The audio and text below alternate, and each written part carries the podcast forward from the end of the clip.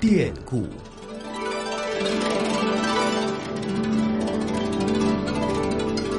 听众朋友，大家好，我是华夏之声的节目主持人胡杨，很高兴和大家在故宫九十的节目当中见面。今年，故宫博物院将会迎来它九十岁的生日。而在生日到来之际，一些珍贵的皇家建筑经过重新的修缮之后，将会揭开神秘的面纱，陆续和大家见面。而在今天的节目当中，来自故宫博物院藏传佛教研究中心的副研究员文明先生，将会带着我们来到故宫的贤若馆，近距离的感受宫廷佛教的魅力。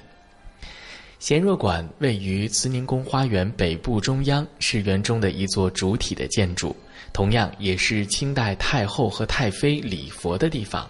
明代初建的时候，这里叫做贤若亭，而在万历十一年的时候，更名为了今天的贤若馆。清朝乾隆年间，先后经历了大修和改建，则变成了今天我们所能够看到的样子。文明先生告诉我们，从外观上来看，贤若馆体现了宫廷佛教的特点，而贤若馆所在的慈宁宫花园也是整个故宫当中唯一一座以佛堂为主的花园。房子从外表看，跟任何一个做汉式的建筑是完全一样的，什么琉璃瓦顶，什么斗拱啊，什么梁柱、梁架结构都是汉式的，但里面布置。就是按照藏传佛教佛堂来，墙上挂唐卡，唐卡前面摆佛像，佛像前面摆供器，嗯，什么五供啊、七珍啊、八宝啊，嗯，这种系统，嗯，它就跟我们进去，像这个寿康宫进去，你就会看见进去，宝座、屏风，然后宫扇，这种皇太后的这种御座和这种佛堂的这种布置，它就是一个很大的反差。在那个宝相楼的南边的含清斋，大概是在乾隆十五年以前做的，然后西边那个延寿堂呢，是乾隆三十年，根根据含清斋的样式仿制过来的。从此之后呢，乾隆花园那个慈宁宫花园的这个布局呢，就是到现在，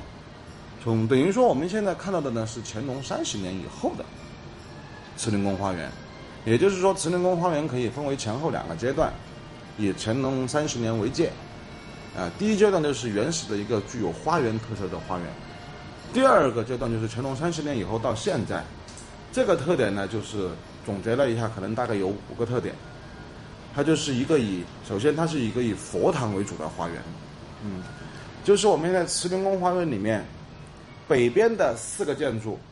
宝相楼、吉云楼、慈印楼三面环绕的贤若馆，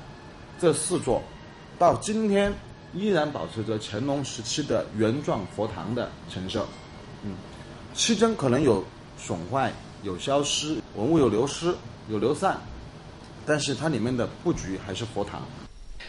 文明先生告诉我们，其他的地方佛堂其实也有很多。但是每个佛堂里面的文物数量都没有这里多，因为故宫有一座万佛楼，也就是大家熟知的吉云楼，在那里一共供奉了一万零四十三尊大佛，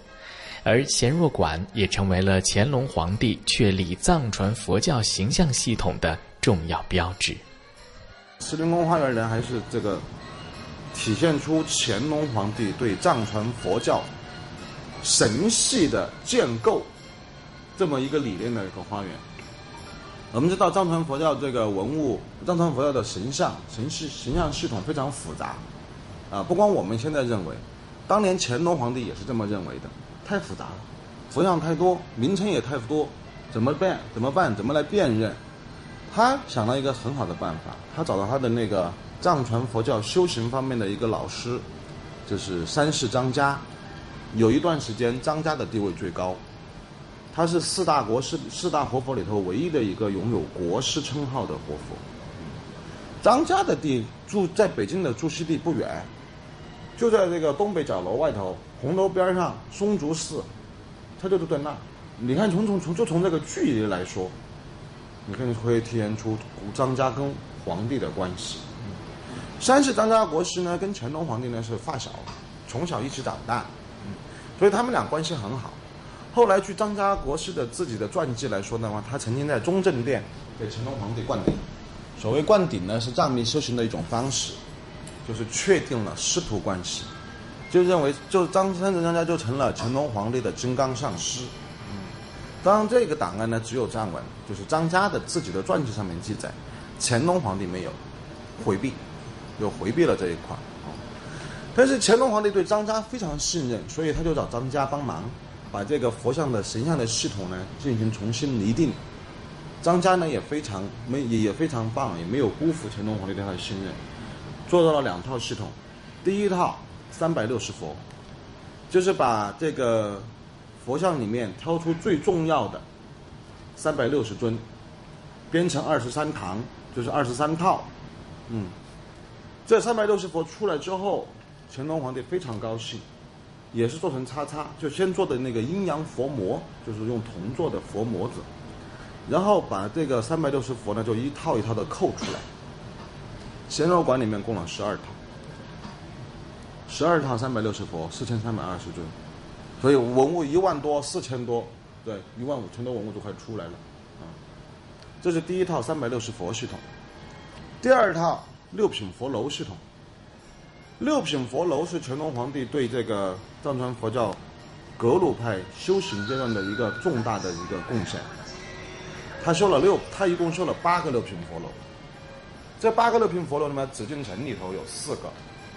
这八个六品佛楼的布局是完全一样，都是面阔七间，上下两层。中间这一间呢称为民间，民间上下，民间下层供的是。佛教的创始人释迦牟尼，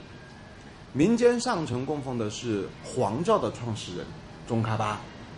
因为整个清宫他信奉的是黄教，所以他把中间这两个两位尊神供在这里，确定了他的基调。一边三间，这三间干嘛呢？每一间上下是通透的，每一间供奉的是藏传佛教修行的六个阶段的里面的一个阶段。它一个阶段称为一品，六个阶段就称为六品。上下通透呢，是因为下面供的是护法，护法楼是楼下供护法，楼上供这个本尊，就是主尊佛啊、菩萨呀，供这些啊。这个呢，它的每一间的楼上供的佛像数量是多少呢？正中